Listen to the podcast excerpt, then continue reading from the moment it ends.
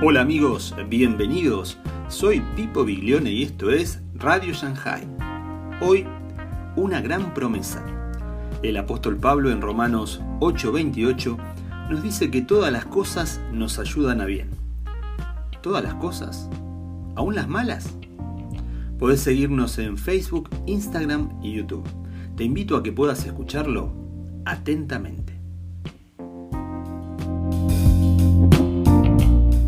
Ver la obra perfecta de Cristo en la cruz. ¿Y se acuerdan las últimas palabras del Señor en la cruz? ¿Cuáles fueron? Consumado es. ¿Qué nos quiere decir? Que la obra fue completa, la obra fue perfecta, no hay nada que agregar, no hay nada que quitar. Lo que Él logró en la cruz a favor nuestro está completo. Y, muchas veces por ahí eh, muchas personas eh, como que buscan un adicional al Evangelio, como que falta algo, pero la obra de Dios en la cruz lo hizo completo. Y había un famoso físico, Faraday, que Seba seguramente debe saber, hay una ley de Faraday y hay unas cosas que se miden en Faraday, no me pregunten más porque no.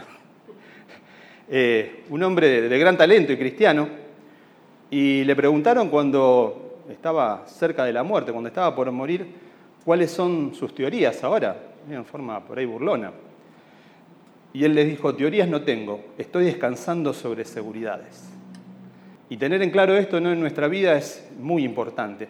Y hoy por eso nos vamos a enfocar en esa salvación de la cual nos habla el apóstol Pablo, ahí en Romanos capítulo 8. Les invito a que vayamos al libro de Romanos, ahí capítulo 8.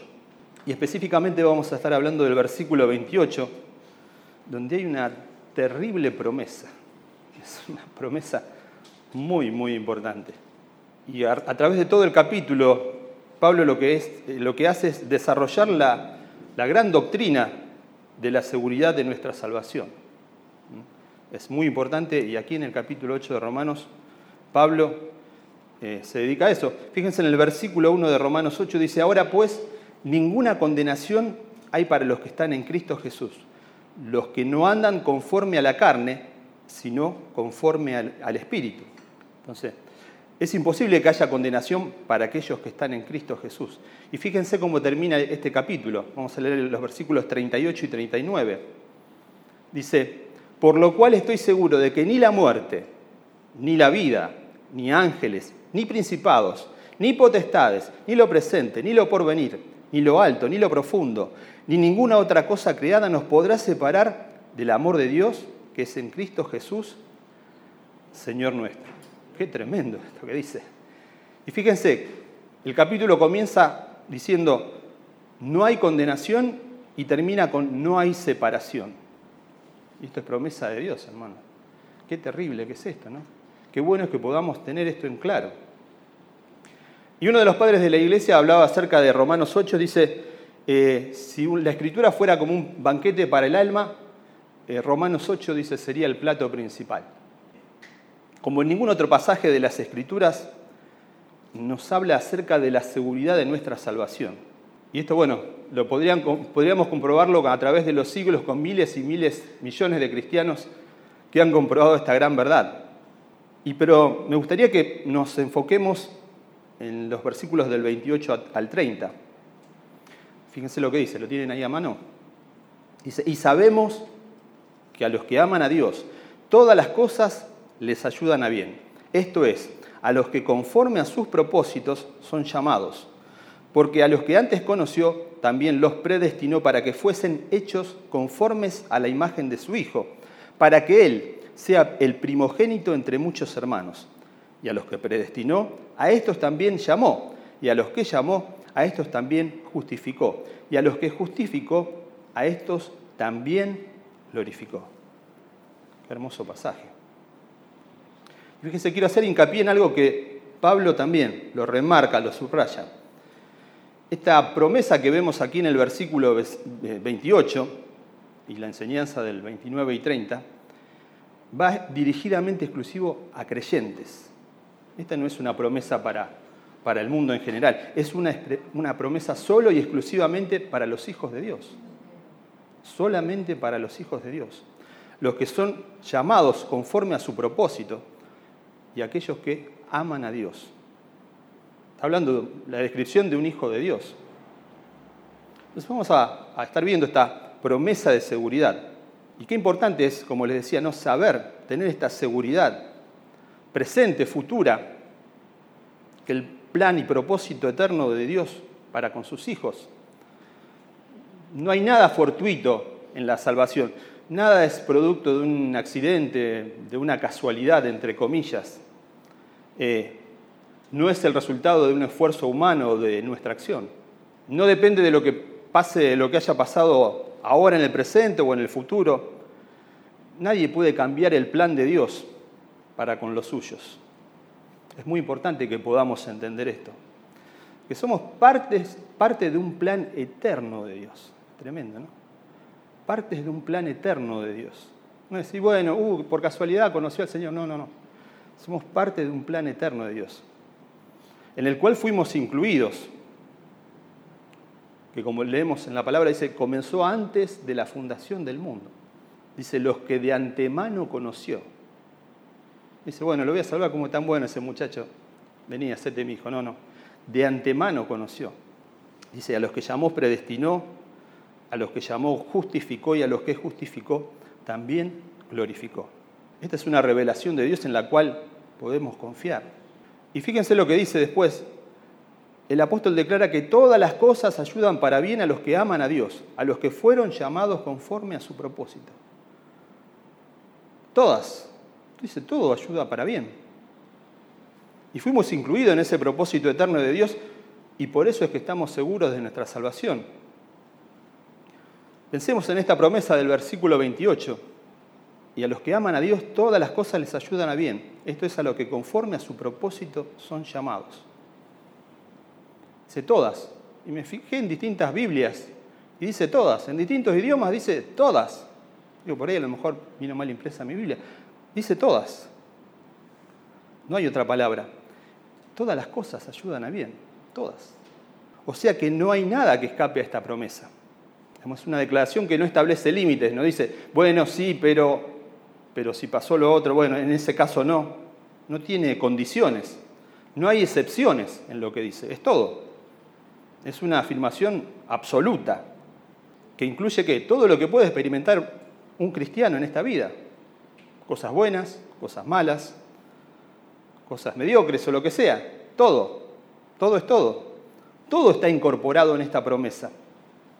¿Qué serían? Problemas, sufrimientos, cosas buenas, cosas malas, dificultades, enfermedad, debilidad, problemas de orden físico, de orden emocional, de orden espiritual.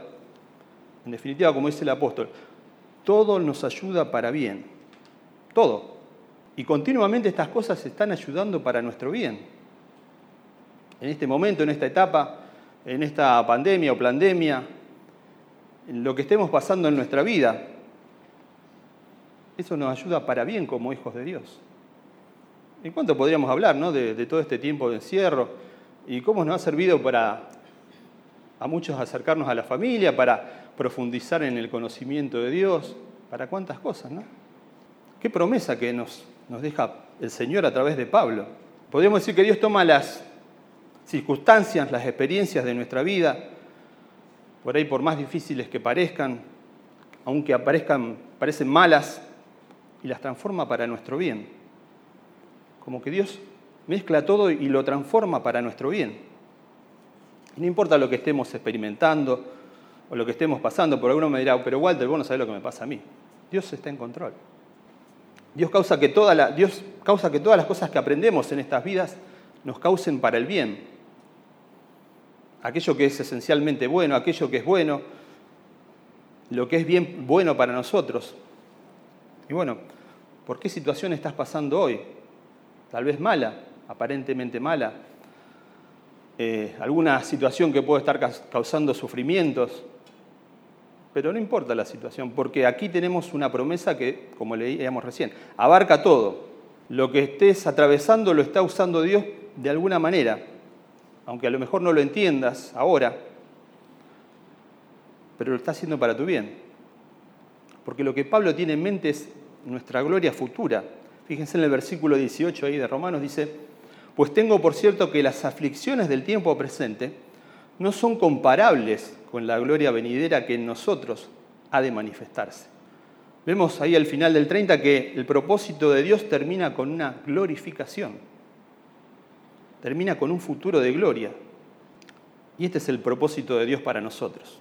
¿Habrá algo que pueda sucedernos que nos cause un daño final, algo devastador? La respuesta es no. No podría decir, bueno, pero si tengo un accidente y me muero, te vas a la presencia del Señor. Dios hace que todas las cosas obren para bien.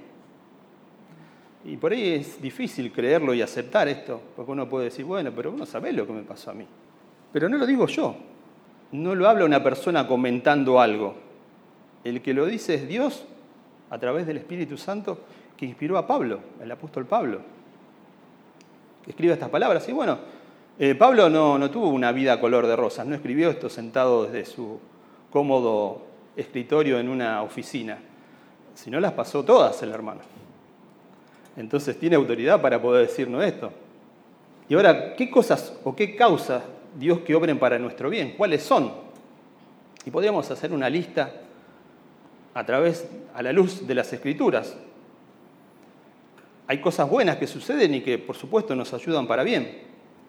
Nos dice la palabra que hay cosas que nos ayudan para nuestro bien, que por ejemplo la experiencia de Pablo, ahí en 2 Corintios 12. ¿Se acuerdan?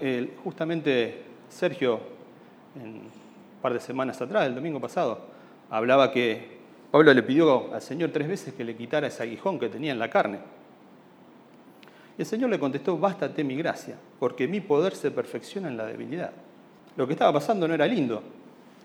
Eh, el pastor acá mencionaba que por ahí era un problema de vista, otros dicen que por ahí tenía un problema, eh, no sé, con una pierna, no, no se sabe. Bueno, pero tenía un problema físico. No era agradable, pero el Señor lo que está pasando, lo que estamos pasando es para nuestro bien. Dice, porque mi poder se manifiesta. Y Pablo que termina diciendo, por lo tanto, muy gustosamente me gloriaré más bien en mis debilidades para que el poder de Cristo que mora en mí. Su poder nos ayuda para bien. Otra cosa que nos ayuda para bien es la sabiduría que viene de Dios. Fíjense, Efesios 1.17. Pablo está orando por los creyentes y dice, para que el Dios de nuestro Señor Jesucristo, el Padre de Gloria, os dé espíritu de sabiduría y de revelación en el conocimiento de Él. La sabiduría que viene de Dios, sin duda, que es para nuestro bien.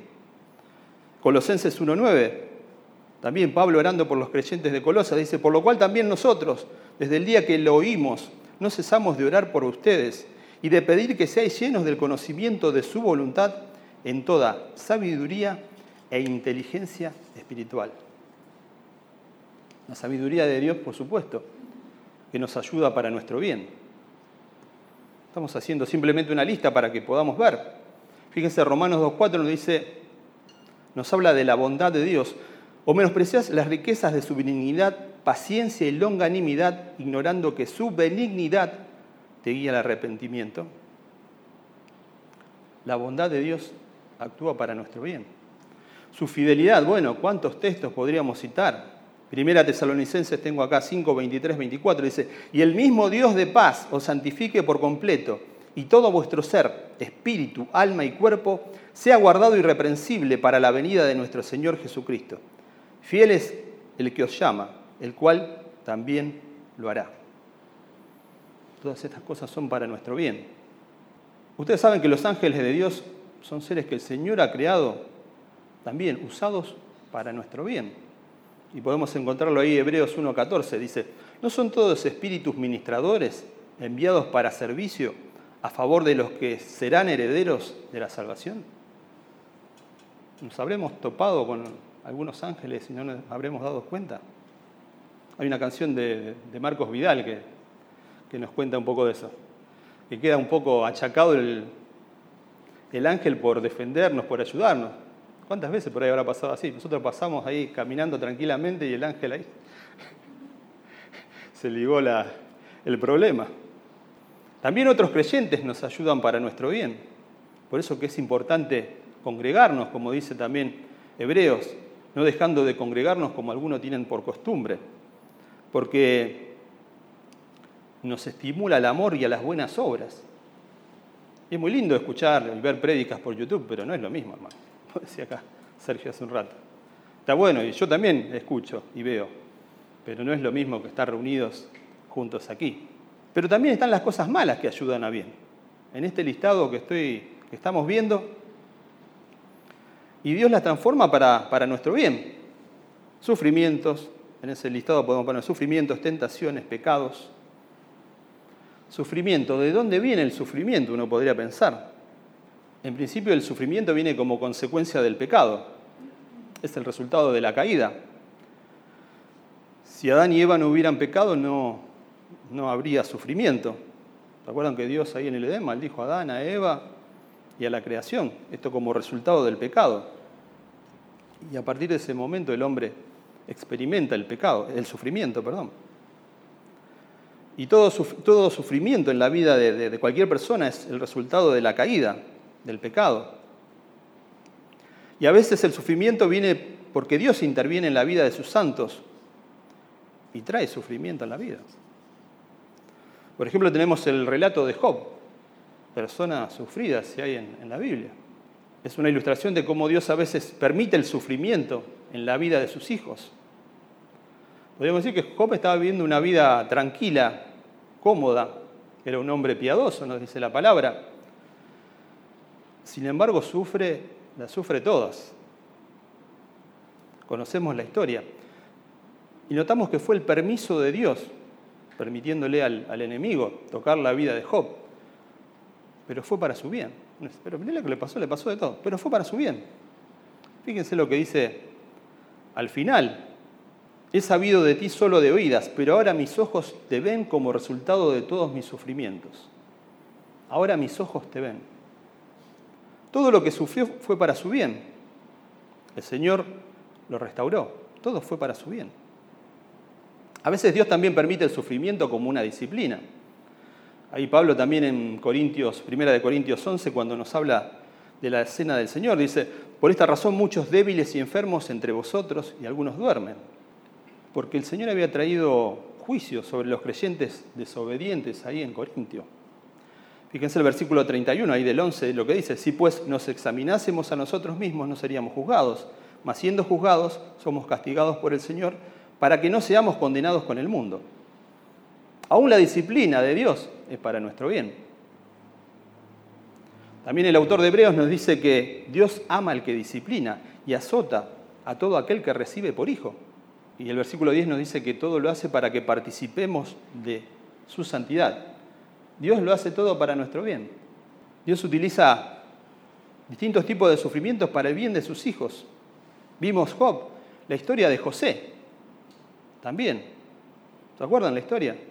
joven, los hermanos lo venden, termina en Egipto, se imaginan un jovencito en otro país, después por otros problemas termina en la cárcel como diciendo, bueno, ya está, más, más cosas malas no me pueden pasar, lejos de su familia, abandonado en una cárcel, se imaginarán lo que sería una cárcel en Egipto en esa, en esa época.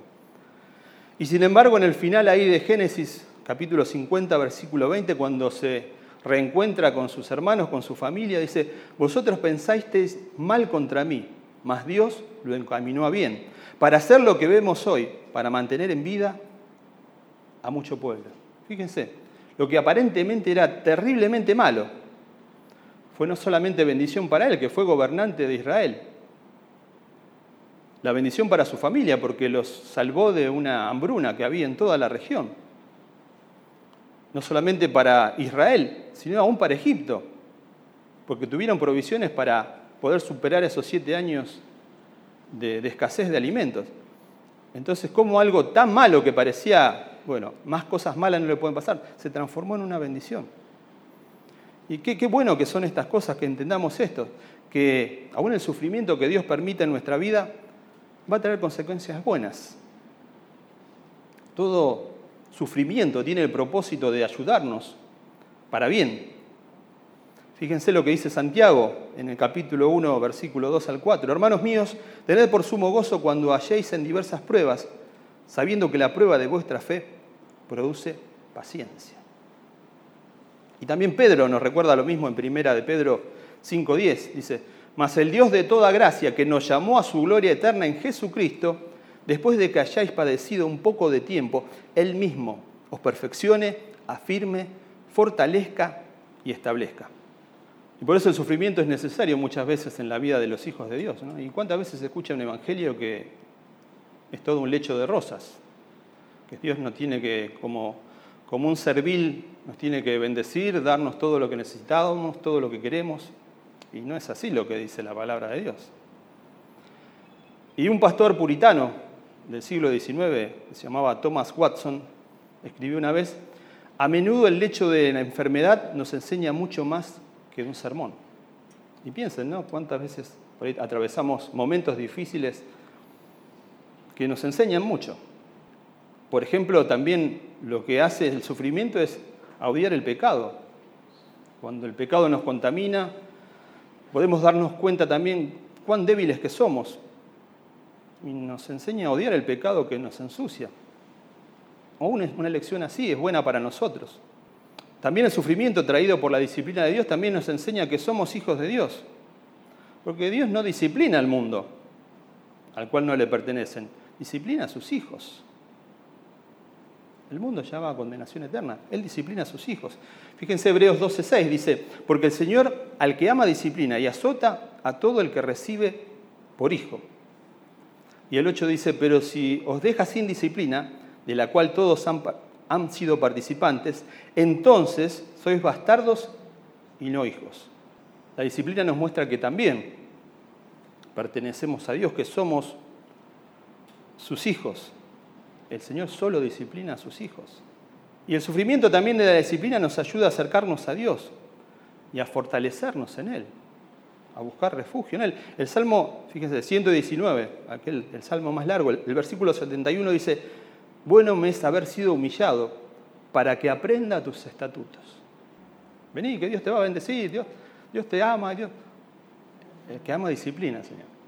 Y Dios muchas veces quiere afligirnos para que aprendamos sus estatutos, sus palabras, nos acerquemos a Él, le busquemos en su palabra y, ver lo que está queriendo decirnos por medio del sufrimiento. Ahí el versículo 75 también del 119 dice, conozco Jehová que tus juicios son justos y que conforme a tu fidelidad me afligiste. Me afligiste. Y Dios nos aflige en su fidelidad, ¿por qué? Porque nos ama, porque es un padre que quiere lo mejor para sus hijos. Aquellos que somos padres lo sabemos. Entonces Dios utiliza el sufrimiento para nuestro bien.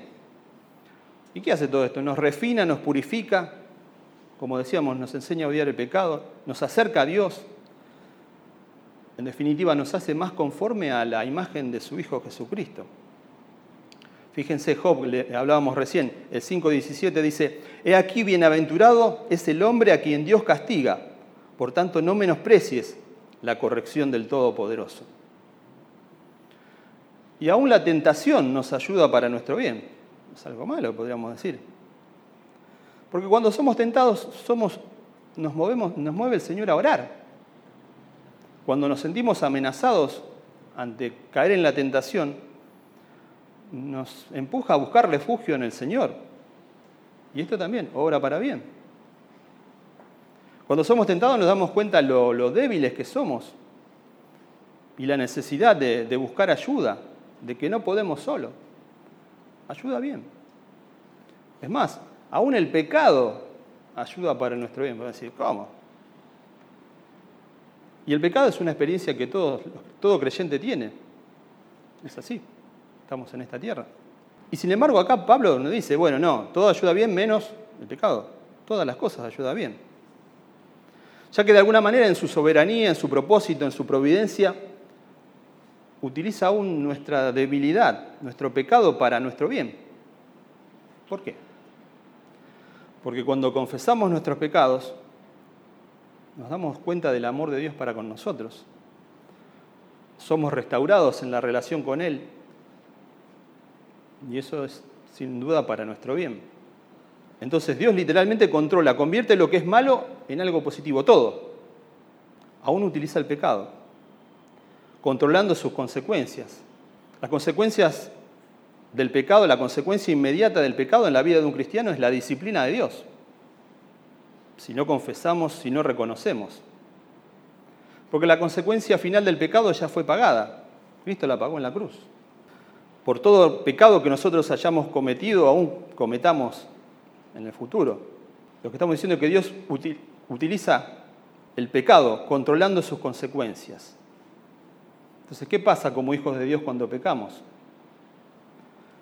Dios comienza en nosotros un proceso de convicción, de hacernos ver que hemos pecado. ¿No le, suena alguna alarma, alguna voz cuando uno se equivoca? Dios nos trae convicción. Che, eso que hiciste, eso que dijiste, no está bien. Nos hace, nos hace ver que hemos pecado, el cual qué? Nos lleva al arrepentimiento.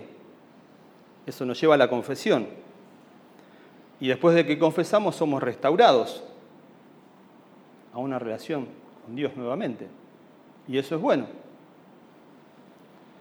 El pecado no fue bueno, pero el resultado de este proceso es para nuestro bien. Dios lo ha incorporado en su plan y propósito. Qué tremendo, ¿no? Todo ayuda bien, todo, no hay excepciones. Dios también utiliza el pecado para enseñarnos que dependemos de Él. Porque si nos queremos, no, sí, yo ya he superado todo. Nos llama a ser humildes, también a saber que si hemos pecado no se terminó todo. Ahí el apóstol Juan nos dice que si confesamos nuestros pecados, Él es fiel y justo para perdonar nuestros pecados y limpiarnos de toda maldad. El, el pecado en nuestra vida también nos lleva a odiar el pecado. Dios transforma lo que está malo, lo que está podrido, podríamos decir, lo que es malo, feo, para nuestro bien. Por eso podemos decir que todas las cosas ayudan a bien, todas las cosas. Cosas buenas, cosas malas, porque nos enseñan, nos enseñan en definitiva a buscar a Dios, nos enseñan a acercarnos a Dios, nos enseñan que Él es quien nos sostiene, nos llevan a orar más, nos mueven a ser más humildes, nos ayudan a pensar en el bien de los otros, nos hacen pensar en el cielo, en las cosas de arriba que son más importantes que estas que vemos aquí en la tierra, es para nuestro bien. Todo es para nuestro bien. Todo. Vemos que todo. Ahora la pregunta, ¿para quién es esta hermosa promesa que estamos viendo aquí en Romanos 8:28? Todas las cosas ayudan a bien. Y Pablo responde esta pregunta de una forma muy clara, que no es para todo el mundo, no es para los inconversos, es específicamente para los hijos de Dios. Porque dice, ellos son los que aman a Dios. Y en segundo lugar nos dice Pablo que son aquellos que Él ha llamado. Y Pablo una y otra vez describe a los hijos de Dios como aquellos que aman a Dios. Aquellos que aman a Dios. Fíjense, en 1 Corintios 2.9 dice, antes bien, como está escrito, cosa que ojo no vio, ni oído yo, ni ha subido en corazón de hombre, son las cosas que Dios ha preparado para qué? Para los que le aman. Para los que le aman. Esta no es una promesa para el mundo. En 1 Corintios 8.3 dice, pero si alguno ama a Dios, es conocido por Él. Si alguno ama a Dios, es conocido por Él. Notemos esto, qué promesa. Si uno ama a Dios, eso quiere decir que Dios nos conoce. La persona que pertenece a Dios ama a Dios. Y podemos decir que no, es suficiente decir que yo creo en Cristo. Santiago nos dice que los demonios creen y tiemblan. No alcanza con decir yo creo. Podríamos decir que todos los demonios son ortodoxos en su fe. Conocen a Dios, creen en Dios, creen en Jesús, conocen la palabra de Dios. Pero eso no quiere decir que son de Dios. Fíjense qué parecido. ¿eh? ¿Por qué? Porque odian a Dios, no aman a Dios. Conocen todos. Ellos pueden decir, sí, amén lo que estamos diciendo pero no aman a Dios. Esa es la pequeña gran diferencia. No aman a Dios. ¿Recuerdan al apóstol Pablo, al apóstol Pedro, después que había negado al Señor tres veces? El Señor le, ahí cuando están, que Omar compartía, cuando estaban comiendo los pescaditos, el Señor le dice, le pregunta si lo amaba, tres veces le preguntó y, ya como para la tercera vez Pedro como que ya se sentía un poco incómodo. Y le dice, Señor, tú lo sabes todo, tú sabes que te amo. Podemos decir que lo amaba de una forma imperfecta, débilmente, como nosotros. Pero Pedro tenía una fe genuina y amaba al Señor. Así como todo hijo de Dios ama al Señor. Lo había negado, pero había demostrado tener amor, un amor débil, pero genuino. Era un amor verdadero. Y esta es la verdadera marca de un hijo de Dios, que ama a Dios. No que cree, ama a Dios. ¿Y cuál es la característica de una persona que ama a Dios? también podemos decir por palabras, sí, yo amo a Dios, yo amo a Dios. Y el Señor lo responde categóricamente en Juan 14, 21. Dice, el que tiene mis mandamientos y los guarda, ese es el que me ama. Y el que me ama será amado por mi Padre, y yo le amaré y me manifestaré a él. Tremendo. Primera Juan 5.2 dice, en esto conocemos que amamos a los hijos de Dios, cuando amamos a Dios y guardamos sus mandamientos. Es como cantábamos antes, ¿no? Mi obediencia es mi mejor adoración, es mi mejor demostración de que amo a Dios, que no pasa por decirlo, sino en el hacer, en el hacer de todos los días, en creerle a Dios y en vivir en obediencia a lo que Él nos dice. ¿Se acuerdan del texto ese? Dice, no todo el que me dice Señor, Señor entrará en el reino de los cielos. Entonces los beneficiarios de esta promesa de Romanos 8 son los que aman a Dios, aquellos que son llamados según su propósito. Tenemos que tener seguridad en esto, estar seguros de nuestra salvación. Pablo otra vez nos dice que a los que aman a Dios todas las cosas les ayudan a bien. Fíjense que Pablo no dice, eh, pensamos que nos ayudan a bien, creemos que nos ayudan a bien, intuimos, tenemos la idea que nos ayudan a bien. Dice, no, categóricamente y afirmativamente nos ayudan a bien. Dios lo declara en su palabra. Es algo, sí, amén. No es algo especulativo. Tenemos que tener clara esta revelación de Dios. El cristiano sabe que es un hijo de Dios, sabe que ha sido destinado para gloria eterna y sabe que lo que suceda en esta vida es parte del plan y propósito de Dios para Él. Entonces nuestra vida va mucho más allá de por ahí los que nos pasan en el día. Hay un propósito eterno de Dios. Todas las cosas ayudan a bien. Nuestra salvación es cierta, nuestra salvación es segura. Así lo declara Dios. Y por tanto sabemos que todas las cosas nos ayudan a bien. Gracias al Señor por esa certeza. Amén, hermanos. Así que cuando esté pasando alguna dificultad, sabemos que todas las cosas nos ayudan para bien. Y algunos, aquellos que tenemos por ahí algunos años ya conociendo al Señor, podemos decir, sí, amén. Todas las cosas nos ayudan para bien. Aún aquello que parecía trágico, triste, nos ha ayudado para bien. Amén, hermanos. Vamos a orar. Bendito Dios, alabamos y bendecimos tu nombre, Señor. Gracias por tu palabra que es viva y eficaz, Señor. Gracias por tu obra en la cruz, tu perfecta obra en la cruz, que permite que hoy estemos aquí, Señor, que seamos tus hijos y que podamos tener esa seguridad tan grande, Señor, de que somos tus hijos, que fuimos comprados por tu sangre, Señor, y que tú tienes un propósito con nosotros, y que aún las cosas que parezcan malas son para nuestro bien. Te bendecimos, te damos gracias, Señor, en el nombre de Jesús, y te pido que bendigas a mis hermanos, Señor, que los acompañes en esta semana que, que se inicia, Señor, y que estés guiándolos cada día, Padre. Te bendecimos y te damos gracias en el poderoso nombre de Jesús. Amén.